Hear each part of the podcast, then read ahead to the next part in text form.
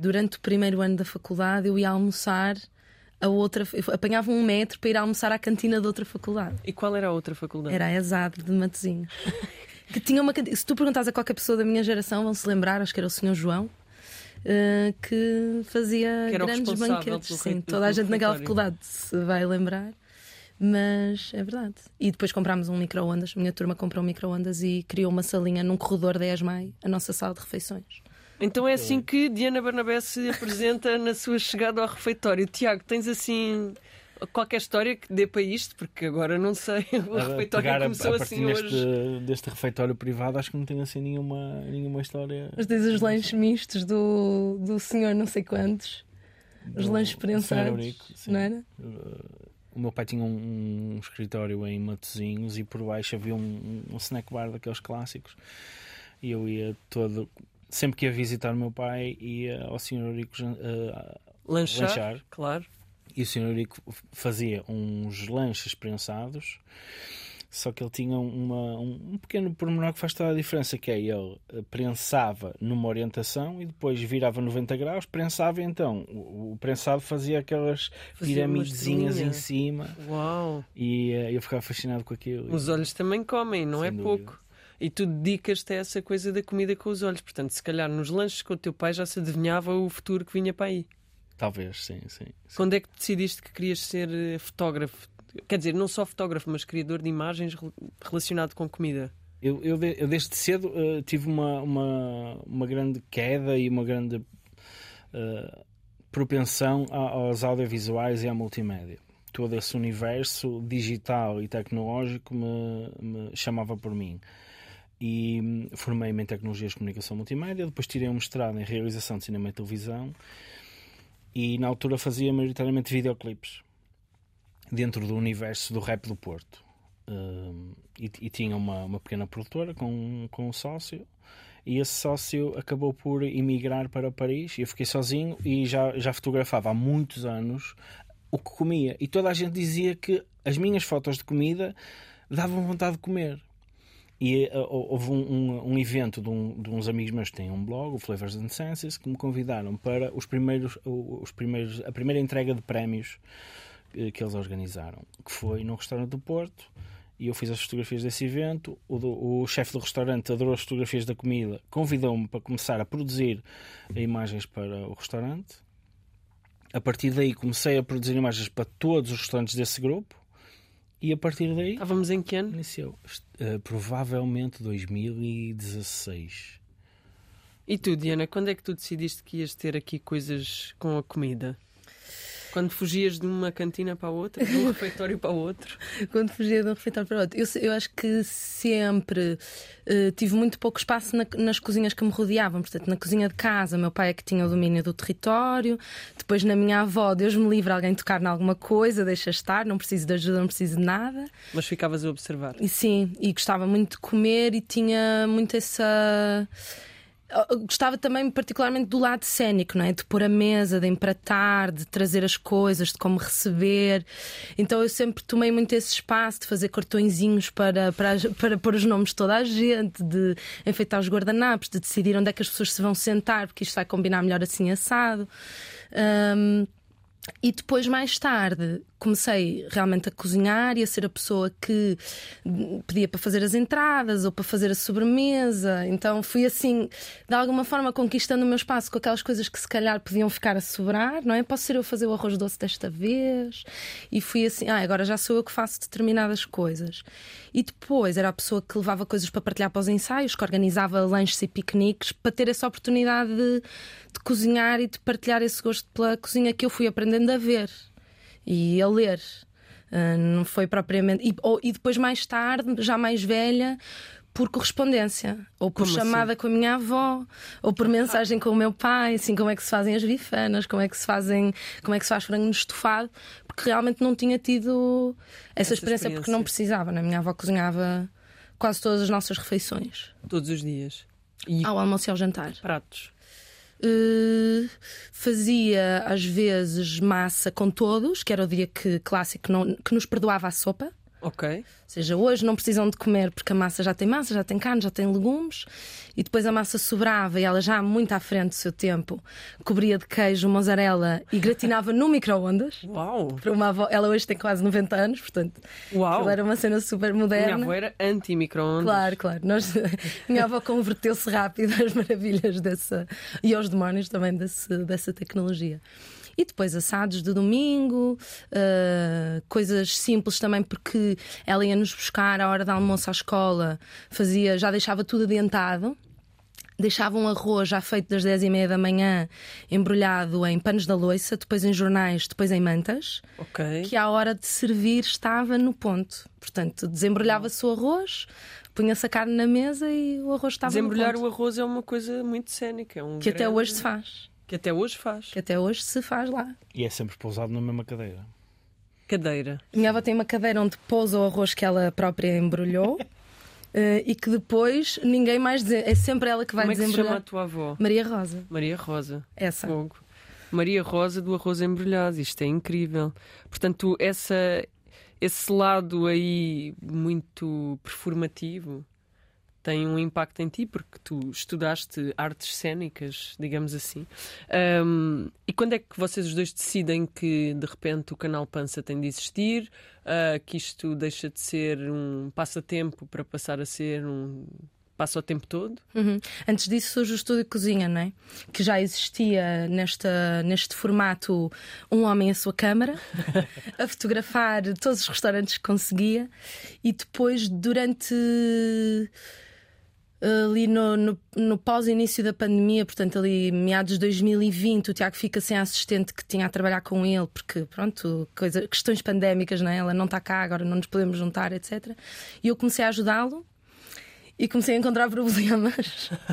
E dizer, opá, Estruturais. sim, Da estruturais. organização, maioritariamente. Sim, mas eram coisas que eu achava que era possível resolver, mas que de facto, quando és uma pessoa a receber e a entregar orçamentos, a, a fotografar, a produzir, a editar, a combinar, a agendar, há coisas que se perdem e às vezes o que se perde é o essencial, é o teu, aquilo, a tua a forma como tu vibras a fazer as coisas que tu realmente és bom. Era isso que eu sentia que ele estava ah, a perder, que era o mais importante. Pronto, então durante esses. Houve ali seis meses de 2020 que eu disse: Ok, vamos tentar pôr ordem na casa. Se quando chegarmos ao final destes seis meses e eu olhar para isto achar que isto tem potencial para deixar de ser eh, Só. um homem à sua câmara, não é? Que já era muito, e passar a ter uma estrutura que de alguma forma possa ser uma empresa, se calhar podemos passar de fazer só restaurantes a fazer outro tipo de coisas e a criar para outro tipo de, de estruturas, de marcas, de plataformas e de outra forma também, ela é mais cénica.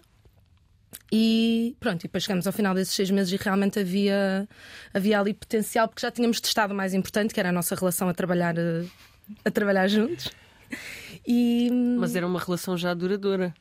era uma relação que funcionava e que continua. Sim, na altura que ainda na, não na altura levava ainda não, assim ainda não éramos Não. um casal assim. Rewind para mais ou menos eh, outubro de 2019. Ok. O Ah. nosso primeiro date foi com a desculpa de que eu exato. precisava da ajuda da, Nia- da Diana para ela me ser minha coach de estar à frente de uma câmara a falar. Porquê? Ok. Porque eu queria ter um canal de YouTube. Eu disse: Olá, tu queres ter um canal de YouTube, mas ligado à gastronomia? É que em 2014 eu criei um episódio piloto de um programa de cozinha chamado Boca de Cena. Isso podia ser giro, realmente tenho interesse nisso, não só para te dirigir, mas também para poder fazer parte disso de alguma forma. E Ele, pois é que eu gostava de criar um canal de YouTube, pronto, e começa. Eu acho que o canal Pança surge muito antes de nós nos conhecermos, na verdade. Lá está, Diana- as tais ideias de que falávamos, A que às Diana, a vezes. Diana fez, fez, essa, fez uh, uh, esse piloto do Boca de Cena e um ano antes, ainda não nos conhecíamos, o meu projeto de mestrado foi a criação de dois episódios piloto para uma websérie sobre Tascas do Porto, que nunca viu a luz do dia também. Portanto, aqui. Bons a fazer coisas que ficam pelo caminho, mas acho que juntos, lá está, criámos o, o, o canal Pança, então foi esse espaço de dar eh, a vida e corpo e equipa a essas ideias todas que na altura não sabíamos muito bem ainda como pôr em prática e que fomos construindo ao longo do tempo. Isto também coincide com, com o tecido de restauração e, e, toda uma modernização, digamos assim, de tudo aquilo que acontece uh, no Porto uh, nesse período, não é? Porque há um boom do turismo que é uh, comum a todo o território, mas no Porto começa a ter e a ganhar esse eco. Se calhar tu, Tiago, tens mais essa, essa experiência inicial, mas vocês os dois acabam por estar ali no centro, no olho do furacão. Sim, Sim, e sentíamos que muita coisa e, e, muitas das coisas que tinham visibilidade aconteciam uh, mais muito centralizadas e que aquilo que estava à nossa frente e que nós todos os dias saímos de casa ou do estúdio para ir trabalhar e nos deparávamos com histórias incríveis, porque acaba sempre por ser um bocadinho sobre isso, sobre as histórias que queremos contar, uh, não estavam a sair dos seus pequenos nichos, não é? Eu logo quando comecei uh, a fotografar restaurantes, comecei logo com trabalhar para um grupo que, tinha, que sempre teve muito peso na cena gastronómica do Porto. E, uh, e o meu trabalho começou a crescer muito pelo passa-palavra e porque as pessoas começavam a abrir uh, cada vez mais negócios de restauração e viam o que é que se estava a passar em termos de redes sociais que na altura ainda estavam num, num momento de crescimento e, e foi a partir daí que comecei, comecei a, a, fotografar cada vez mais restaurantes e a focar-me, especializar-me eh, absolutamente nisso. Pois para o Canal Pança, o que nós fomos acabando por fazer foi trazer Uh, algumas destas histórias com as quais nós nos íamos cruzando, alguns acabavam por já ser ou acabar por se tornar também clientes do estúdio cozinha, embora nós tentássemos sempre o mais possível fugir dessa órbita, o que era muito fixe porque tínhamos ali contacto com uma realidade, uh, com muitas pessoas e muitos projetos e negócios fruto do estudo, e depois com o canal íamos à procura de outros que faziam parte também de Mais ou menos da mesma esfera. Que fazem parte, sim, dessa, dessa mesma gramática, mas que uh, não eram nossos clientes, então nós podemos estar completamente à vontade de, de os pôr. Uh... Se forem vossos clientes, vocês estão um bocadinho mais uh, tensos. Acho que não, porque a relação não. que nós criamos com, ou que nós tentamos criar com, com as pessoas que trabalham com o estúdio cozinha, parte sempre de uma relação muito transparente, as pessoas sabem que nós estamos ali.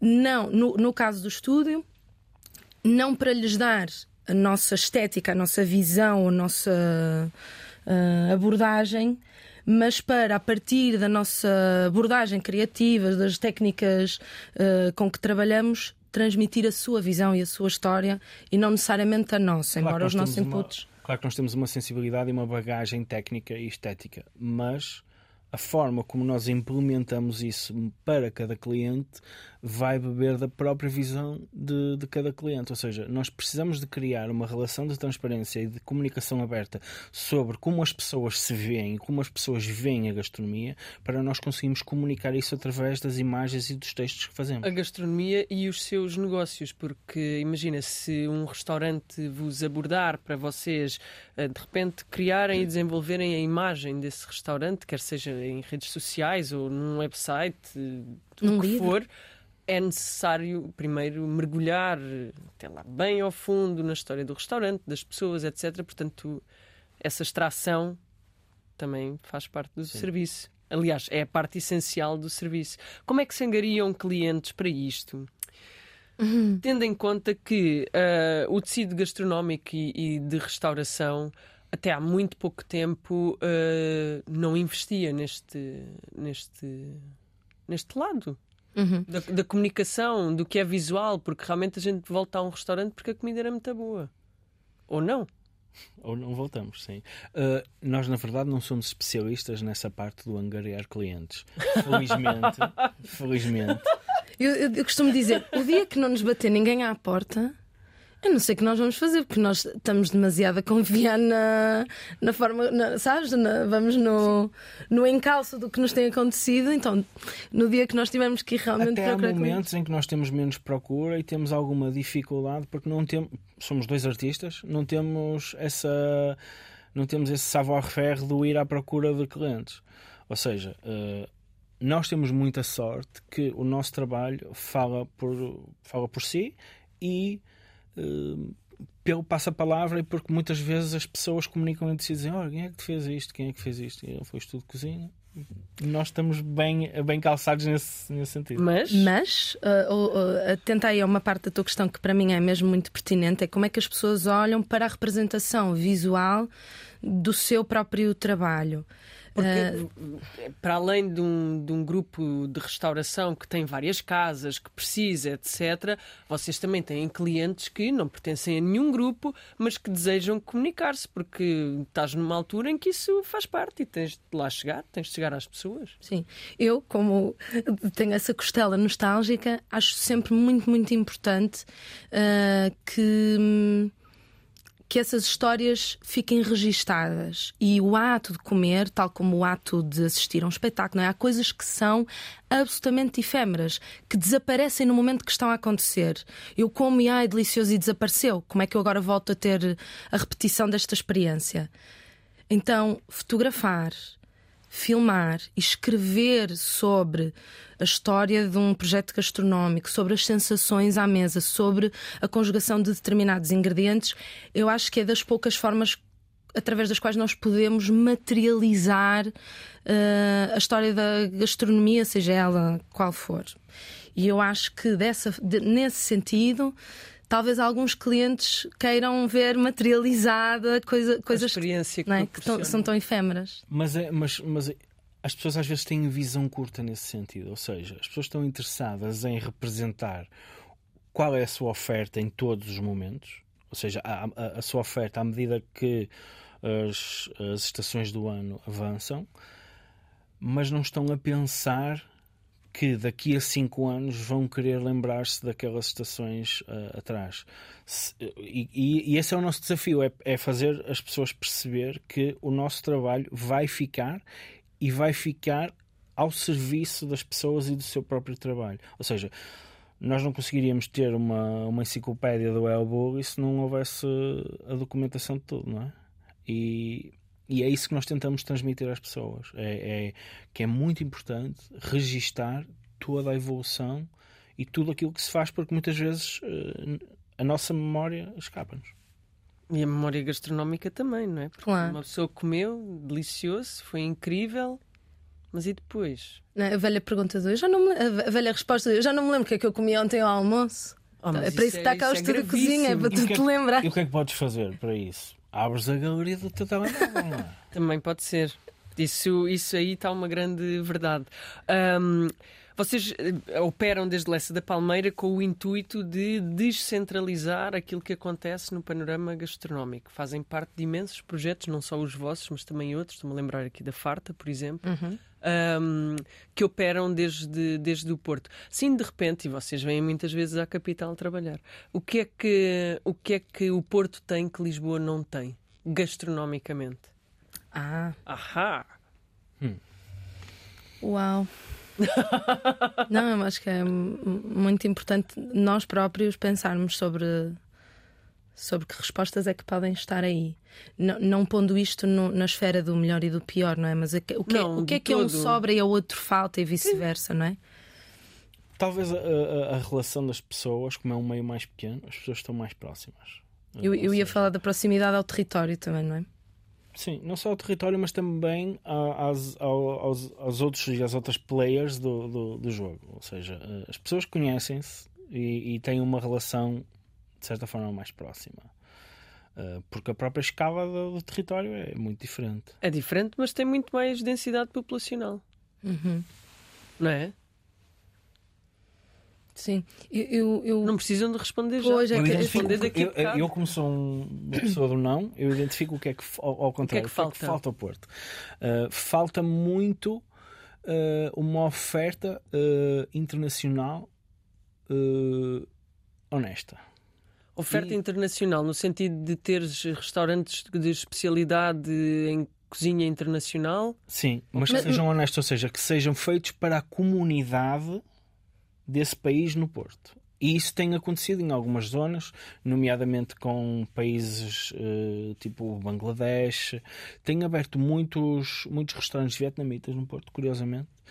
Eh, mas faltam mais referências assim. As pessoas, não sei porque, as pessoas no Porto parece que não vêm, vêm muito para se misturar e não, e, e não criam a sua própria comunidade uh, gastronómica. Tem um bocado de medo de impor a, a, sua, a sua identidade, talvez. Também porque não é tão intercultural como Lisboa. Sim, então sim, tu tens sim, mais facilidade em te. Um, em te integrares por obrigação, porque não tens outra hipótese, porque não tens um, não tens outra forma de te de fazer parte, não é? Quando tu, hum, como esse caso, de, de, estás a falar da Rua de Cimo de Vila, onde nós encontramos vários restaurantes do, do Bangladesh, um deles que comunicámos também há tempos na, na Inter Magazine, hum, em que tu ali encontras mesmo uma comunidade que, também, de, de, certa forma, por, por um lado segregada, por outro também muito concentrada e fechada. Hum, mas que te dá a oportunidade de tu poderes ter esse contacto sem ser num fine dining. É? Sem ser. Sem, sem qualquer tipo de hostilidade. Sem ser numa Disneyland, ou seja, sem ser a, a querer a querer parecer que é, mas uhum. sem sim, ser. Sim, sim, sim, ali não tens hipótese. Estás, estás, estás numa, numa ruela do Porto dentro de uma comunidade. Uh, completamente distinta cultural e gastronomicamente. Isso... Até porque entras e o, e o look é como se fosse uma, uma tasca, um, um snack bar. Um, um, snack bar antigo, só que de repente tu olhas e hum, isto é tudo pessoal do Bangladesh, vamos ver aqui a oferta. Até tem assim algumas coisas tipo umas pizzas e umas pizzas e depois vês o resto do menu e ah, é isto que eu quero. E vocês são grandes aventureiros gastronómicos, porque também gostam de provar tudo. Sim. Faz parte. Acho que sim, faz parte da nossa curiosidade pela, pela gastronomia, pela nossa curiosidade pela vida de forma em geral, não é? Entre tudo aquilo que se prova e tudo aquilo que se cozinha e tudo aquilo que tem de se comer, resta muito tempo? resta, resta algum para se planear aquilo que se vai comer depois. Ahá! para, para fazer. Uh, uh, marcar este ponto no Google Maps. Ok. E, e, fazem muito isso de marcar o ponto no Google Maps, de deixar uh, fazer listas. avaliação, listas. Não, avaliações não. Avaliações não. não. Mas listas fazemos muitas. Se avaliações não, isso também me interessa. Porque... Não. Acho que a experiência é tão indissociável para já. A minha experiência vai ser muito diferente da, da experiência do Tiago e de outra pessoa qualquer. No outro dia o Rafa Tom não perguntava-me como é que tinha sido a experiência num, num restaurante XY. Eu disse: Eu sou a pior pessoa para dizer que aquilo foi bom, porque aquilo é antítese do que a mim me sabe bem. Ok. Um, é tudo muito, tudo muito show-off, tudo muito barulho, tudo muito. Uh, e eu adoro a performance, não é? Mas naquele caso soa-me tudo tão distante, tão uh, ruidoso que eu deixo de ter espaço para silêncio para sentido crítico. Então não tenho mesmo capacidade de analisar. E provavelmente é um restaurante que muita gente vai dizer que é dos melhores restaurantes naquela cidade ou naquele país, que é dos melhores restaurantes para muita gente.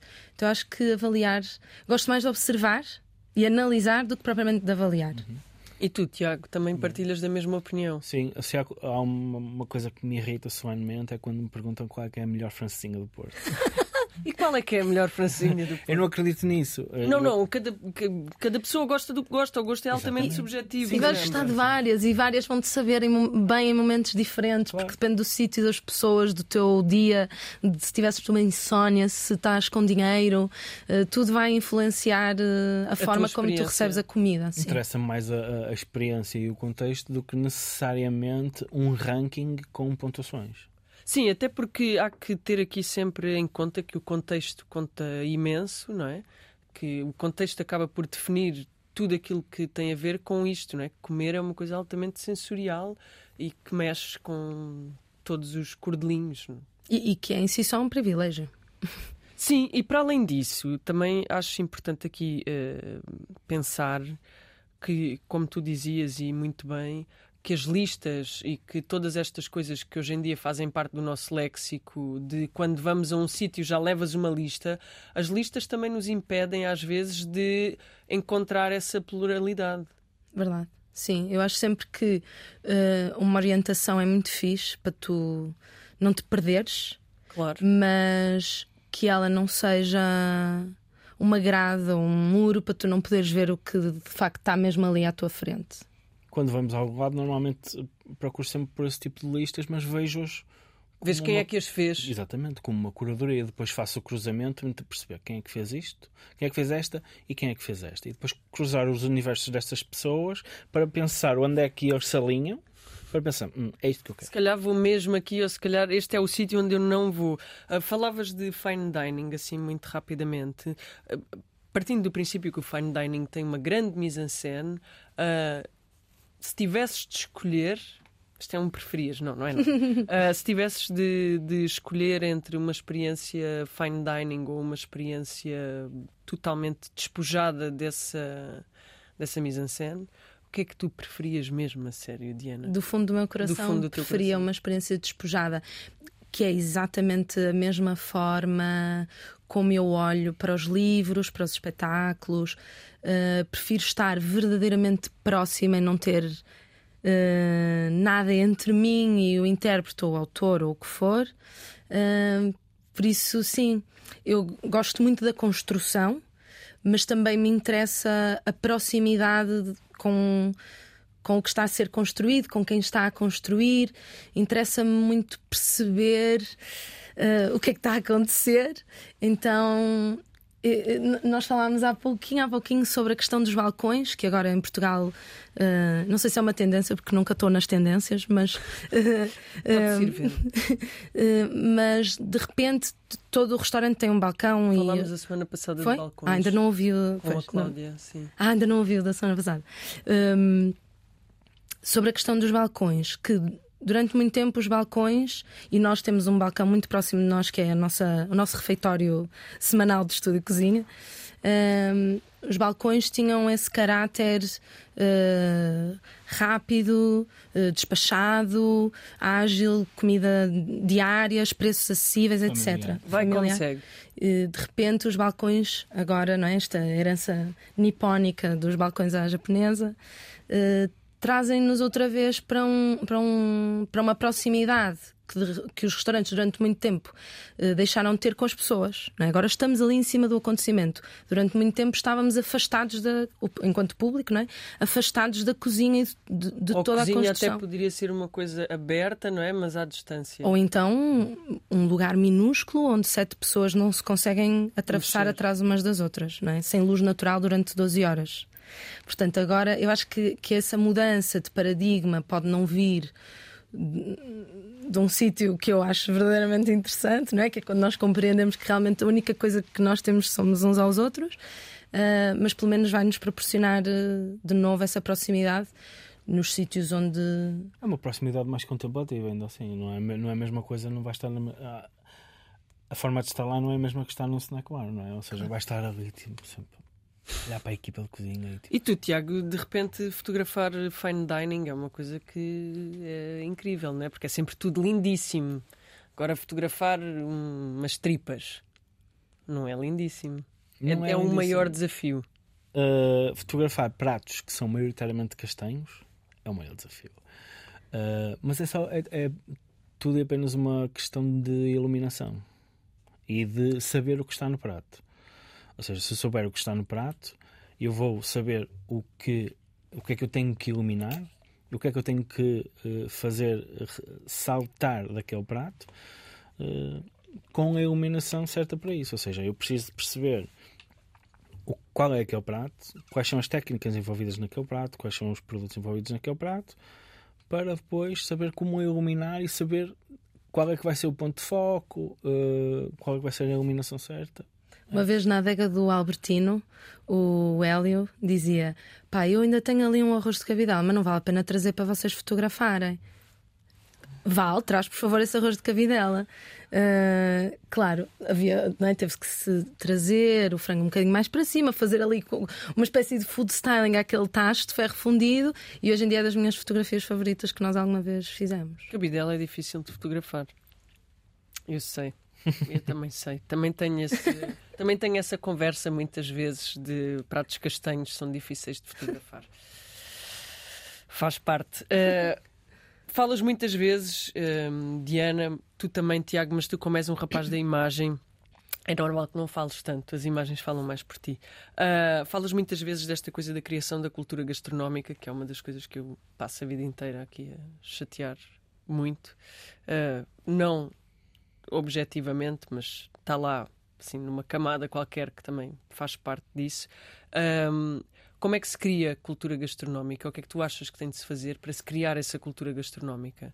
Porque estás em muitas plataformas, eh, em vídeo, uh, existem variadíssimos episódios de podcast onde é possível ouvir-te.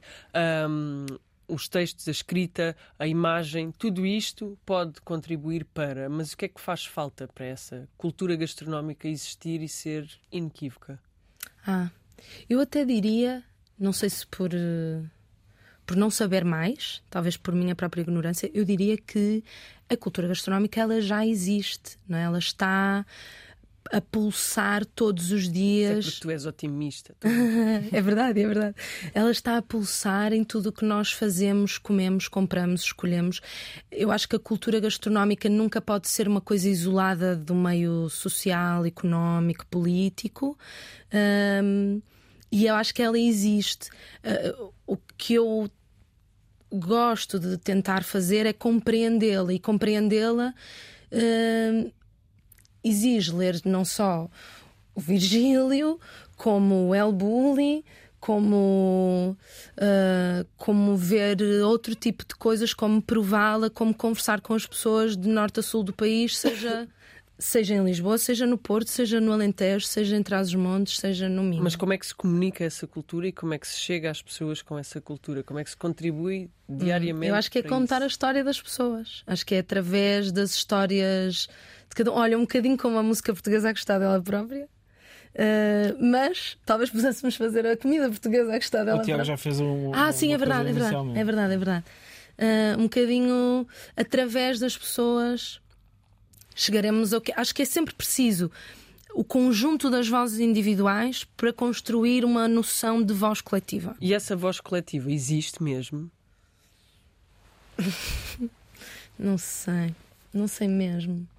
Eu acho que não existe uma só. Uh... Existem várias. É, acho eu sim. acho que existe um, um coro uh, desfasado, não é? Um mix de, de fado, rap, canta lentejano. Mas acho que existe uma forma minuto. de estar coletiva.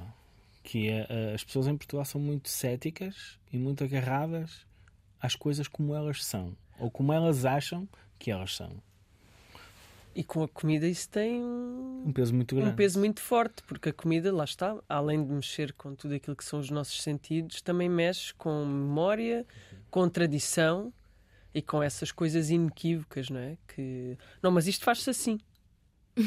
Eu, confu eu cofundei a Confraria da Rabanada, da qual sou mestre de cerimónias, e sempre que falo com o resto da comunidade confrádica, claro que as pessoas dizem, para mim as rabanadas são assim, e para nós as rabanadas são como quem as faz as quiser fazer. Ou seja, há uma forma de fazer, um, um, um conjunto de passos, um conjunto de elementos e cada pessoa faz a, a Que elementos que são esses? Uh, um oh. pão. Um pão? Como se tudo começou Pode não pão. ser pão, pode ser um bolo. Pode ser um bolo. E se for uh, um bolo? Que bolo é? Uh, sei lá. Um brioche. Um bolo rei. Um bolo rei. Um pão de ló. Um pão de leite. Um pão de leite também. Um brioche é um ótimo, é uma, uma ótima um ponto de partida para uma rabanada. Uma calva. E esse uma calda. São... Isso... A calda que embebe, que embebe o pão, não, okay. a, não a calda que vem por cima. Ah. Porque isso é um acessório. ah, a calda. Pode ir. As minhas favoritas são as de verde tinto. Ok. Mas uh, na confraria uh, tanto se experimenta com coisas todas. doces como salgadas e já tivemos uma sopa de cebola e, e uma, uma rabanada de cabidela. Do Vitor Adão. Claro, o Vitor Adão, esse grande amante de, de cabidela. Esse como é não louco. fazer uma rabanada de cabidela? E era uma delícia. Claro. Claro, como não. Mas uh, ficaste a meio. Então a rabanada tem a calda, tem o bolo ou o pão, não é? Sim, e normalmente é frita. É frita. Pode ser uh, grelhada, assada, mas uh, no fundo é. é Tenho de passar é por uma provação que ah, Ou seja, a primeira, a primeira, a primeira uh, receita de rabanada é de apícios. é outra receita doce do, do, do, do, livro, do livro de receitas de apícios, que é cortar uma fatia de pão, embebê-la em leite fritá-la e cobrir com mel. Julgo que é isso. Ou seja, a partir daí há mil e uma. Há mil e uma formas de fazer a mesma Sim, coisa. Sim. E tu cozinhas muito? Cozinho alguma coisa, sim. Mas já cozinhavas antes de começar a fotografar comida ou foi uma coisa que começou a surgir Cozinhava depois? muito pouco. Eh, eu também eh, passava muito tempo na cozinha, mas não fazia grande coisa a não ser observar e provar.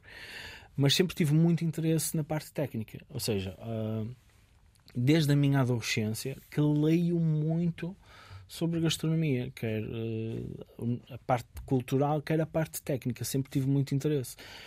E ao longo do tempo foi eh, cozinhando mais, maioritariamente depois de, de conhecer a Diana e, e de Ah, pois é, a meu menino.